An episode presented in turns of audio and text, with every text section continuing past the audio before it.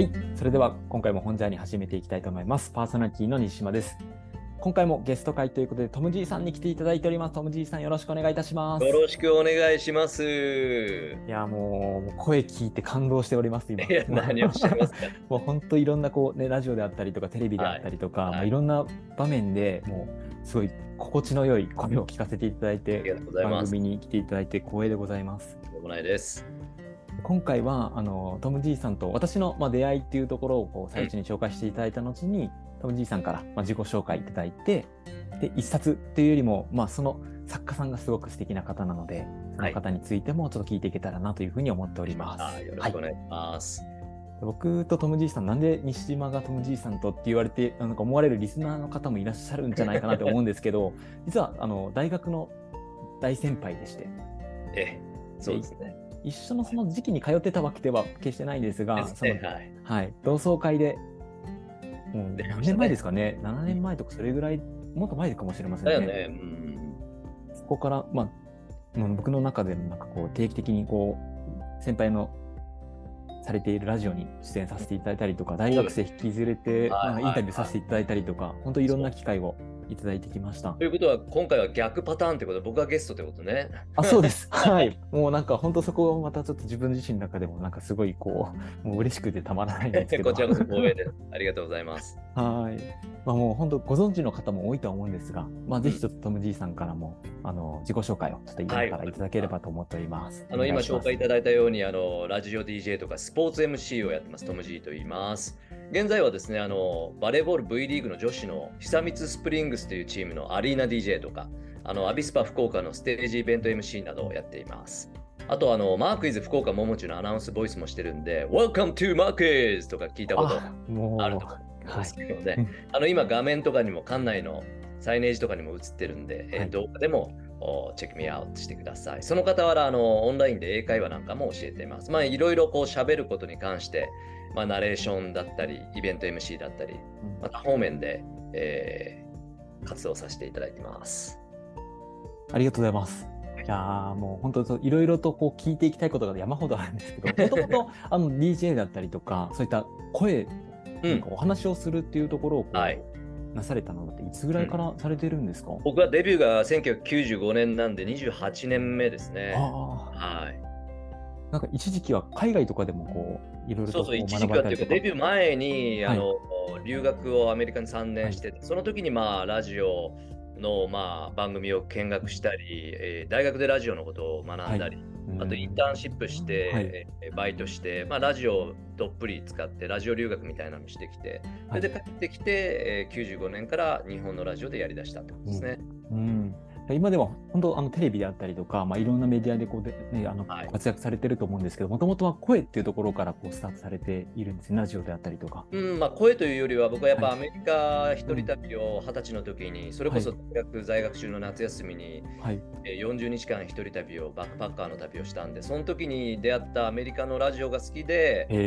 アメリリカのラジオって日本のラジオとやっぱだいぶ違ってワンマン DJ で、うんあのーすごくこうグルービーでかっこよくて、まあ、それに憧れて、えー DJ になりたいと思ってそこ。あね、うん、ーでももう本当ラジオっていうとなんか一時期はそれこそ YouTube であったりとか映像とこう音声みたいなものに行った中で、今割とこう音声の方に戻ってきているような感じがあります今なんかいね。ろんなデータ見てると大学生とかがラジオ聞いてるみたいね。うん。はい。いやもうもう本当それはなんかお音声っていうところの魅力っていうのが、またなんかワイヤレスイヤホンであったりとか、まあ、そういったなんだろういろんなツールがこう出てきたことによりっていうのもあるんでしょうけどね。環境が変わってきたし、そういう意味で言えばこの番組もね、うんはい西島君がこうやって始めたっていうのもタイムリーじゃないですか？そうですねもうまさになんかそういうことをこう言っていただけて嬉しいんですけど。っていうかもううん200回以上やってるんでしょ？あそうです。はい今回でちょうど200のゲストを迎えた次の回で今、あの収録させていただいてるんですけど。継続は力ないね。頑張ってう。んいやもうなんかやっぱり楽しいなっていうのがですね、ことを届けて、で、いやいいことだと思いますよ。ありがとうございます。なんか文字だけだとどうしても伝わらないこのなんだろう温かみであったりとかそうそう、声ってやっぱあったかいと思う。体温がありますようね。んニュアンスとか表現とか、その辺間とかも含めて、うん。声のトーンとかも含めて、やっぱりこう人間生きてるなっていうのがぱこの声からうん。表現できるっていうのは本当にあの楽しい仕事ですね、こうん。れね。うん。うん。いやもう本当そんなもう声だったりとか音声になんかいろんなこう気持ちを込められてされているトム・ジーさんから、はい。まあ、これからですね、まあ、本当その音であったりとか、まあ、そういったところにも結構つながってくる作家さんであったりとかなのかなっていうふうに僕は思ってるんですけど、ぜひなんかその本であったりとかその方のご紹介を今からいただいてもよろしいですか、承知しました。えー今日はですね、じゃあ、まあ、渾身のっていうか、はい。僕がもうライフワークとしています、うん。あの宮沢賢治さんのはい注文の多い料理店の童話集をご紹介したいと思います。ありがとうございます。はい。えっ、と、まあ、注文の多い料理店と聞くと、ああ、知ってる知ってるっていう方多いと思いますけれども、その一つの作品だけじゃなくて、えーいろんな作品が、うんまあ、コンパイルされてる、入っている、えー作品集があるんですよね。えーどんぐりと山猫だったりとか、おいの森とざる森の一森。これは知ってる人少ないと思うけどね。うんそして、うんヒッパイのお注文の多い料理店から、カラスの吉星、はい、そして水仙月の4日。この作品そこですね。ねうんすごい作品ですね。そして山男の4月、柏林の夜、えー月夜の電信柱、そして獅子踊りの始まりと。うんこの辺りの作品をですね、えーまとめて、えー入っているこの注文の多い料理店。まあ、あの宮沢賢治さんというと、銀河鉄道の夜とか、えーまあ、例えばあとは雨にも負けずとか、はい、まあ、そういったところが代表作としてピンとくる方多いと思うんですが、実はこのまあ初期動画と言われるあの彼が書き始めた頃の初期の作品がすごいぞと。うん。いうことで今日はご紹介したいと思いますがまずはこの冒頭の序文がすごいんであの注文の多い料理店「序」をちょっとあの皆さんに朗読して、えーご紹介したいなと思います。よろしいでしょうか？もうぜひともお願いします。それではご紹介しましょう。注文の多い料理店、序、宮沢賢治。私たちは氷砂糖を欲しいくらい持たないでも、きれいに透き通った風を食べ、桃色の美しい朝の日光を飲むことができます。また私は畑や森の中でひどいボロボロの着物が一番素晴らしいビロードやラシャや宝石入りの着物に変わっているのをたびたび見ました私はそういうきれいな食べ物や着物を好きですこれらの私のお話はみんな林や野原や鉄道線路やらで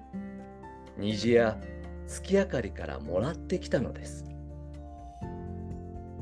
本当に柏林の青い夕方を一人で通りかかったり11月の山の風の中に震えながら立ったりしますともうどうしてもこんな気がして仕方ないのです。本当にもうどうしてもこんなことがあるようで仕方ないということを私はその通り書いたまでですですからこれらの中にはあなたのためになるところもあるでしょうし、ただそれっきりのところもあるでしょうが、私にはその見分けがよくつきません。何のことだかわけがわからないところもあるでしょうが、そんなところは私にもまたわけがわからないのです。けれども、私はこれらの小さな物語の幾切れかが、おしまい、あなたの透き通った本当の食べ物になることを、どんなに願うかわかりません。大正12年12月20日、宮沢賢治。という条文ですね。もう僕もこの文章に出会った瞬間になんか鳥肌がぐわっでしょでしょでしょもうね、うんこの条文は本当に美しい。うん本当に声に出してやっぱり読みたくなるし、この序文に、まあ、全てが注入されてるって言ったらちょっと言い過ぎかもしれないですけど、ケンジさんの思いが本当にピュアにうん反映されてるなと思います。うん、いやーこれは僕もあのライフワークとして実はあの、うん宮沢賢治さんと出会ったのは物語文化の会っていうところで、はい。まあ人体表現するための、まあ、あ素材というか作品として谷川寛さんが宮沢賢治さんのこの初期童話を選ばれたわけなんですけども、はい実はあの僕はもともと読書家ではあまりなくてですね、えーむしろ小さい頃本は嫌いなタイプだったんあです。、そうだったんですね。そうなんですよ。でもこの物語文化の会っていうところに、うんまあ、10歳ぐらいかな、はい小学4年生ぐらいの時に、えー入って出会ってこの賢治さんの作品と出会ってそれからやっぱたくさんの本を読むようになりましたね。まああのあ皆さんご存知のように石っ子健さんとかはい。あと農業もやりましたし、うん。あの星も詳しいし教師もしましたし法華経にもね、えー精通してましたし、まあ、いろんな側面がうん。ある彼なんですけれどもお今日はその先ほどご紹介した作品以外にもあの物語文化の会で発行している絵本と CD の中からいくつか紹介したいと思うんですけれども「どんぐりと山猫」って西島君は読んだことある？もうこの作品で初めて読みました。本当に？はい、そうなんですよ。いやーこれはね本当にあの広告文を見ると、必ず比較をされなければならない今の学童たちの内欲からの反響ですと、うん。こういう広告文がある作品なんですけども、どんぐりたちが、いや、はい。頭の良かったのが偉いんだよって、うんまああまりのが偉いんだよっていう、そういうやり取りがあって、うんえー山猫がえー裁判をするという、そうですね。うん。こういった作品なんですけどもね、これもやっぱりやっぱ、こうね今、教育現場が大変な中、うん。こうね、子供たちと比較されるうんっていうことがやっぱり、はい。兄弟でもありますし、うん。まあ、そういったところをどんぐりに見立てて、うん。えー書かれた作品ですし、うん。あと先ほど紹介した際に西島君がうなった水仙月の4日ですね、これも人気が高いということなんですけれども、あの僕がこれを読んだ時に一番思ったのは、あの僕ら九州生まれの九州育ち、はい。うん。でこの作品ってやっぱり雪景色、うんまあ雪の中の世界観なんですよねはい。だからパッと読んでも分かんないことが多いんですよね、うん。まあ、例えば宿り木もそうですしあの雪の景色っていうのは僕らこう原体験として持ってないから、うん。そうですよね。うん。その辺が一つこうなんていうかなあの風の強さにしても、うん吹きの強さにしてもちょっとこの九州の気候で育った僕らうん。ではちょっと想像できないはい。ような世界観があって、うん。うん本当に美しい作品だし、うん。うん言えば僕がこの童話集の中でえー言うと一番難しい難解な作品かなとも思いますね。うん。いや、もうなんか設定が結構、なんだろう、こう、子供たちが、うんとっつきやすいかというとなかなかそうではない作品だと感じたんですよね。おっしゃる通りだと思います。ああの、次に紹介する山梨とかね、はい。あのおそらく僕ら世代も小学校の時のあの、うんここの教科書に載ってたぐらいうんうん。親しみのある作品だとは思うんですけれども、カプカプ笑ったよとか、はい。うんうんうんうん。可愛らしい、なんかテンポで進んでいきますよね。でもちょうどこうあの時代は映画の黎明期で、うん。なんかこう映画のような作品なんですよね。うん。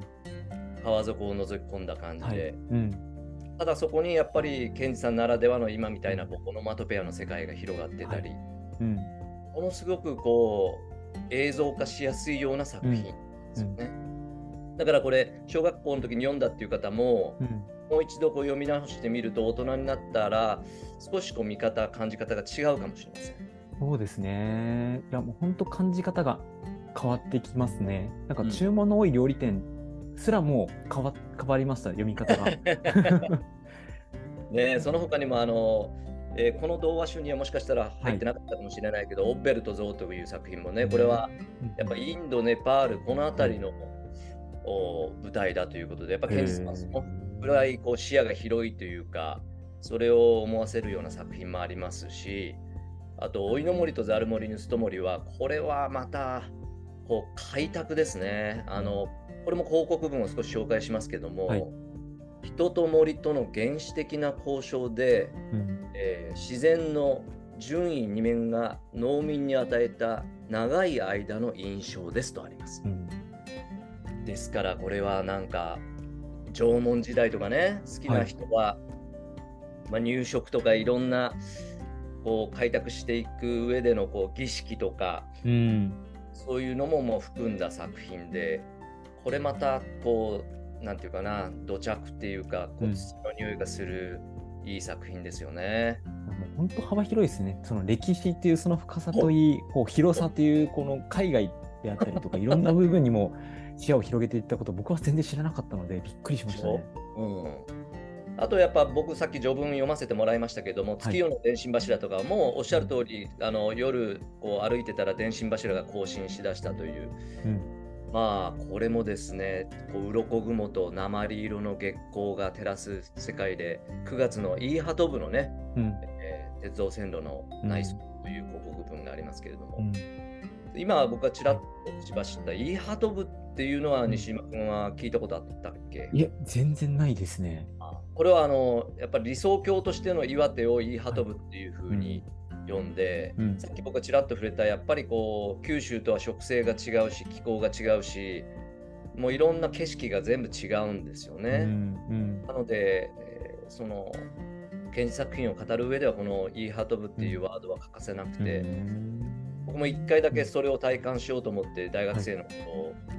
花巻とかを訪れたことがあるんですけれども、うんうん。全然まあ空気感とかその風の強さとかも違うしその、はい。うんまあ、もちろん生えてる植物木々も違うし、うん。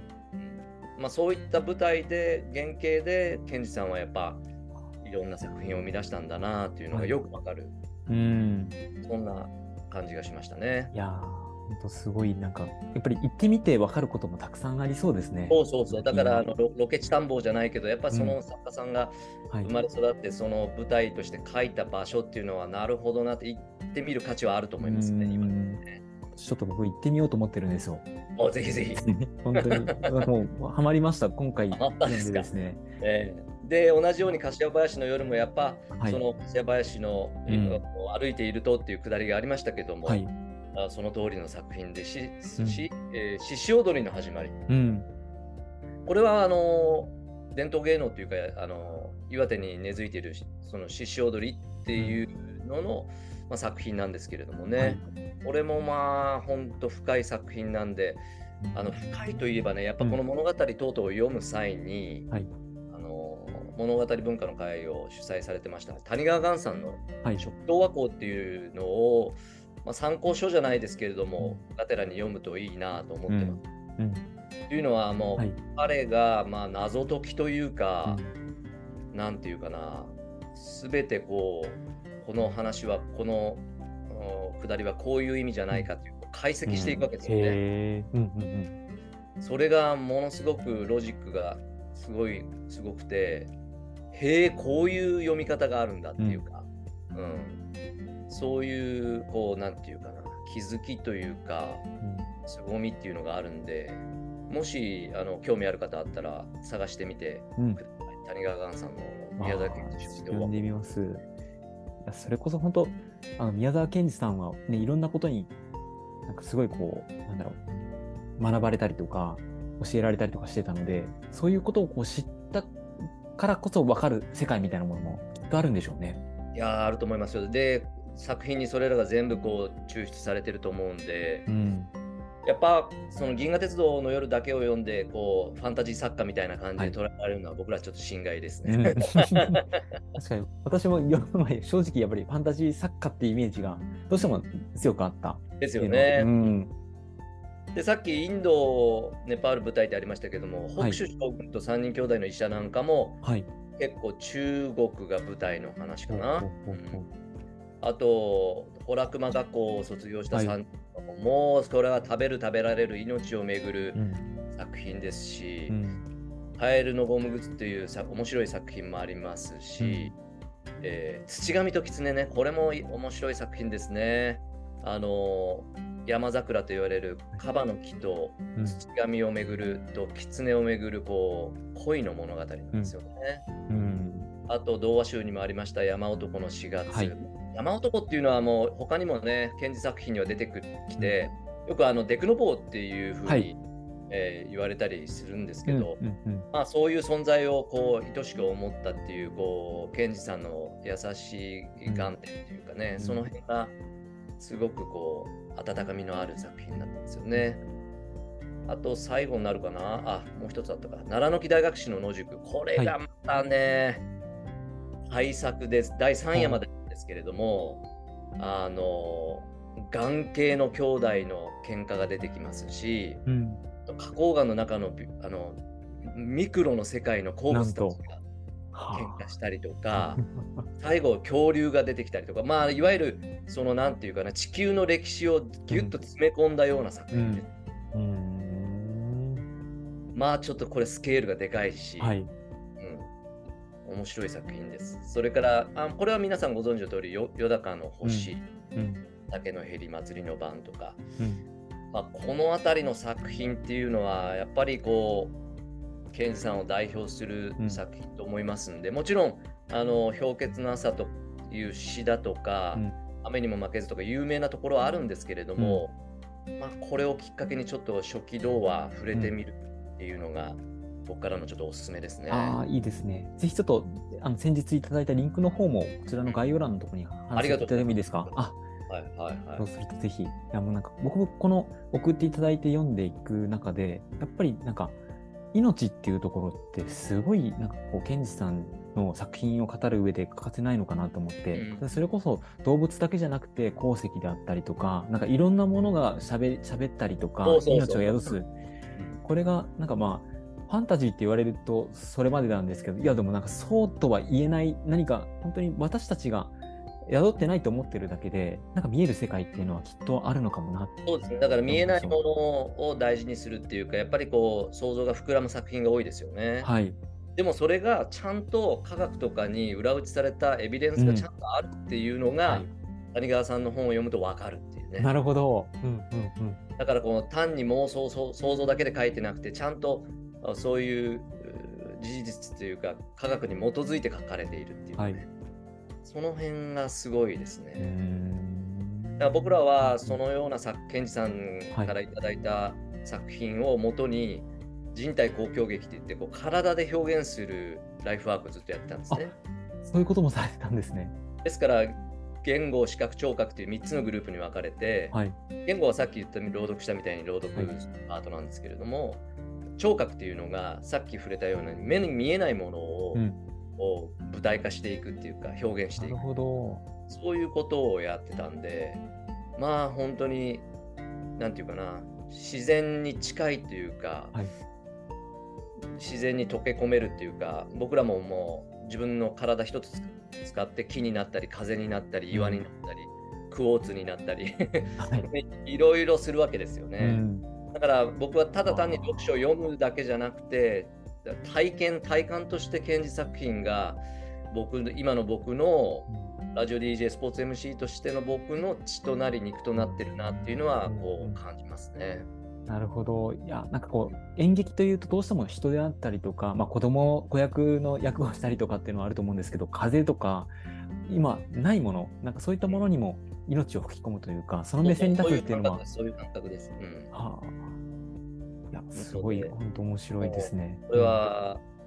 ライフワークで僕の僕は子供3人いるんですけど、はい子供たちとも一緒に活動してて、うん、うんまだねあの活動を続けている子供もいますけれども、あのやっぱ賢治さんが与えてくださったこういうん、う。うん財産っていうか、はい。ちょうど先ほどあの序文を読んだ際にあの年号を日付を言ったと思うんですけど、ちょうどはい100年前なんよね。ですよね。もうそんな経つんですね。うん最近映画化もね、それこそされましたもんね、記念して。はい。うんまあそれぐらいまあ認知度はあると思うんですけどおそらくそんなに多くの人はこういう童話集を読んだことはないんじゃないかなと思ってご紹介してますけれども、うん。まあ、本当にすごいぞ賢治さんって感じですよね。すごいですね。いやこんなに私は作品があるっていうことを知らなかったです。それこそ亡くなられたの亡くなられたのが40手前ぐらいですもんね。お若くしてね。うんうんうんその中でもこんなにもう幅広くいろんなジャンルのそれこそ動画だけではなくてしかもう読まれてますよね。そうそう。だから生前はあまりこうね評価されなかったです。短命だったんで、そのやっぱり死後、没後を評価を得た作家の一人じゃないでしょうかね。はい。もう私はそうですね、こんなに言葉がなんか読みたくなるっていう瞬間ってあまり訪れることなかったんですけど、鹿とかは今日朝、この収録前に結構読んでました。あー風は過酷いっぱいに吹くっていうあの歌とかですね。うんそれこそ、ケンジさんが多分農業で相当やっぱり自然と対峙することの難しさみたいなものを歌っていて、うん。なんかこれいやは、おっしゃる通り、やっぱり岩手っていうのは例外とかもありましたしね、やっうん、ぱりこう農業をやる上では土地が痩せててうん、大変だったとは思うんですけれども、やっぱ自然環境厳しい中で生き生きていくっていうところで、やっぱりこう強さだとか、うん、うん命の大切さとかいうのがやっぱり自然にケンジさんの中に内在されてたんじゃないでしょうかね。はい。いやもうそうですよね。だからこそ、やっぱり行ってみたりとか、その歴史であったりとかもそうですし、いろいろ知っていくとまたこの深みっていうものがなんか味わえるっていうのもまた魅力的なものなんじゃないかなっていうのを感じています。おっしゃる通りですね。もう本当にあのイーハト部っていうのにうん、岩手県に原型があると思いますし、うん、本当特に冬はなかなか九州の冬とは違うと思うんで、はい。ぱり凍てついた雪景色からこう解放される春の喜びなんかもあると思うし、うん、それに伴ってこういろんな文化が違うと思うので、やっぱ建築作品を通していろんなことを僕も学ばせてもらってると思います。うん。いやいろんな作品をご紹介いただいたと中で、はいまあ、これはなかなか選びづらいと思うんですけど、うんトム・ジーさんが一番なんか好きな作品っていうか、一番なんかこう接した作品ってあるんですか？うわー、それは難しい質問だな。いやー、今紹介してきた中でね、うん好きなし作品ね。うんうわ変わり変わりゆくものだと思うんですよ。今 って今はそうだけど、きっとその先に読むとまたこう、この作品が好きになったみたいなものもあると思うんですね。僕はね、あの大学で、ね、はい。同じ大学で、はい。僕はあの国際文化っていうところで、まあ、ゼミがアメリカ文化の方だったんだけども、あの卒論をフロンティア精神みたいなことをテーマに書いたんですよ、西部開拓と。まあ、そういった意味で言えば、やっぱり、老いの森とザル森、盗人森、自然に感謝しながらこう分け入っていくっていうか、そういったところもあるし僕も縄文時代好きなんで、うんうん。老いの森とザル森、盗人森。一番マイナーなとこかもしれませんけど。いやーこの作品は本当初めて耳にもしましたね。だからもうあの入る前にやっぱり森と会話するわけですよね、はい。そしていろんなまあ儀式をしながら、うん。まあ、住まわせてもらうみたいな。うん。まあ木を分けてもらうみたいな。そういったところはやっぱり忘れちゃいけないなと思うしうん。最近福岡市内でも猿が出たりあの東北の方とかはい。熊が出てたりしてますけど、あれはやっぱりもともと自然だったところを開拓して人間が住宅化してるからやっぱり降りてくるうんと思うんですよね。同じような体験が僕はアメリカでキャンプしてる時にあのイエローストーンとかで整備されている駐車場があるんですけれども、はいそこに車で乗り付けるわけですけどうん普通に駐車場にバッファローが寝てるわけですよね。うん。うん。びっくりしますね、それびっは。くりするんですけど、はい。はっと気づかされるのは、あ、はい。ここは僕らがお邪魔してるんだっていうか、はい。僕らがコンクリートをしてて、もともとは彼らが住んでたんだっていうことですよね。うん。なので、そういう気づきを与えられるっていう点で、老いの森とザル森、盗人森、これはなかなか読んだことある人は多くはないと思いますので、そうですよね。いや、柏林の夜とかも楽しくて好きなんですけどね。はい。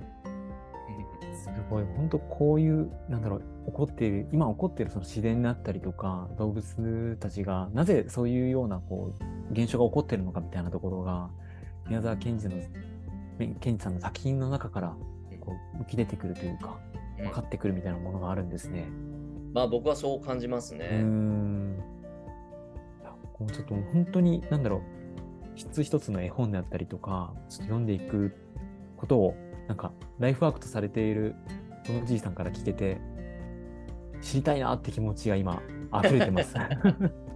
いやだからあのさっきちらっとあの、はいあの木大学士の野宿なんかも触れたけど、はい。石子健さんって言って結構やっぱり、あの地質に詳しいのね。うん。なので僕らも同じように体験しようというんでハンマー持って、うん。えー天草の方に行ってあのお化石取りをしたり化石を探したりとか、うん。まあ、そういうことを体験するとやっぱり地球人として地球と対話してるっていうか地球の歴史を垣間見てるっていうか、うん。そういう感じがするしうん。やっぱこう両足こうねしっかりついてい生きていく上では展示作品は欠かせないんじゃないかなとう。いうんですよねう。ん。そうですね。体験を通じて知るっていうことのなん、なんだろう。自分自身の中でこう本を読んで分かったつもりになんかなりやすいなんか時代だからこそ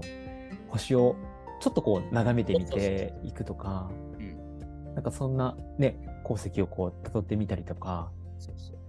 そういう体験を通じてまたこう知るっていうことから自分自身がつながっていくこと自然だったりとかあらゆるものの見え方がちょっとずつこ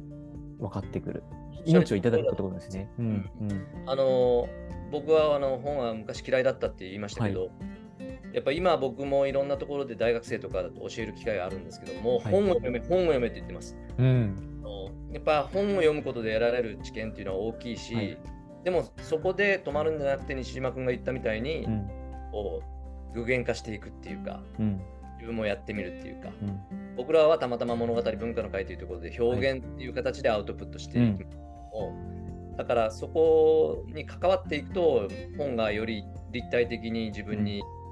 こう生きてくるんじゃないかなと思うので、うん。絶対本は読んだ方がいいと思います。うん。いやもう嬉しいです。もう本当今やっている本ジャーニーっていう番組も、うん。なんか少しでも本がちょっと身近に感じたりとか、なんか読むきっかけになるといいなというふうなところをこう思ってやっている番組でもあるので、いやーいいと思います。本ジャーニーいいタイトルですよね。なんか本で旅を続ける感じでね。あありがとうございます。そうなんです。もう本本を通じてもそうですし、人とこう話すことによって、ある種その方々が見てきた旅をこうちょっと疑似体験できるような、うんそんな機会になっているような感じを自分自身がしているので、うんうん、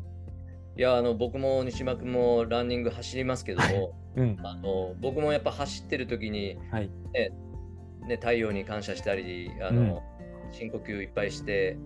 気持ちよくなったりとか、まあ、ランニングハイもありますし、いい汗かいて、やっぱそういうことができるってことも自然に感謝ですようね、ん、うん、僕らも自然物の一部だと思って、はい。えー日々生きてますね。うだからん、こういう感覚も多分宮沢賢治さんからいただいたものかなと思ね。その自分自身に起きているそのことであったりとか、雨の日にとか晴れの日に、またなんかそこに本当色はなくて、ううんん、きっとそのあるものに対して自分自身の見方みたいなものがいろんな角度から見えてくる。うん。それはなんかケンジさんのなんか力っていうのはきっと僕もまだまだ知らないことがたくさんあるので、彼の作品の中でやっていきたいなっていうふうに感じています。いやー、賢治すごいよ。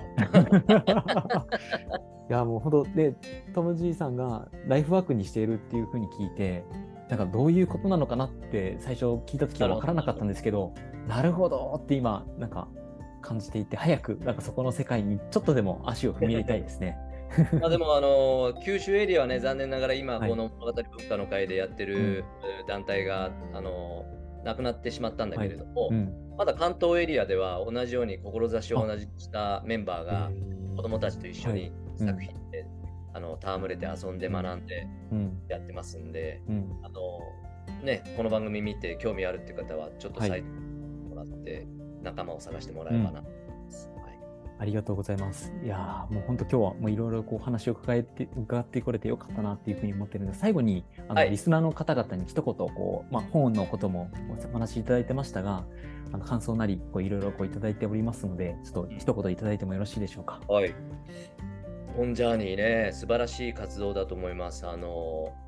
あの、後輩ながら、あっぱれな活動をされてるんで、あの、今回もあの、お話をいただいたときに2つで OK ということだったんですけれども、あのやっぱりこう本インターネットの社会なんだけれどもネットの上には出てこないっていうか、うん、ネット上にはない活字のその本の魅力っていうのに触れる時間をやっぱり増やす、うん、増やしてほしいなと、うん、ですから通勤通学中も結構スマホ触ってる人多いと思いますけれども、まあ、今日からあのスマホをね、えー、文庫本に変えて、えー、読んでみると、うん、そうするとおそらく集中しすぎて没頭しすぎて、えー、の降りるべき駅を通り過ぎて、えー、しまうと思います。そういった幸せをぜひかみしめていただきたいなと思います。いやありがとうございます。はい、もう本当その本からなんかもたらされるものなんかそんなものっていうのはなんか一つの本だったとしても人それぞれきっとなんか少なからずともこう変わってくると思うんですけどなんかそれがなんか体験を通じてとかなんかいろんな形で現れてくるなんかそういったものが一つ今回のトム・ジーさんからの話の中からでもなんかいっぱいあったんじゃないかなっていうのを感じております。ありがとうございます。ありがとうございます。ということで今回は、はい、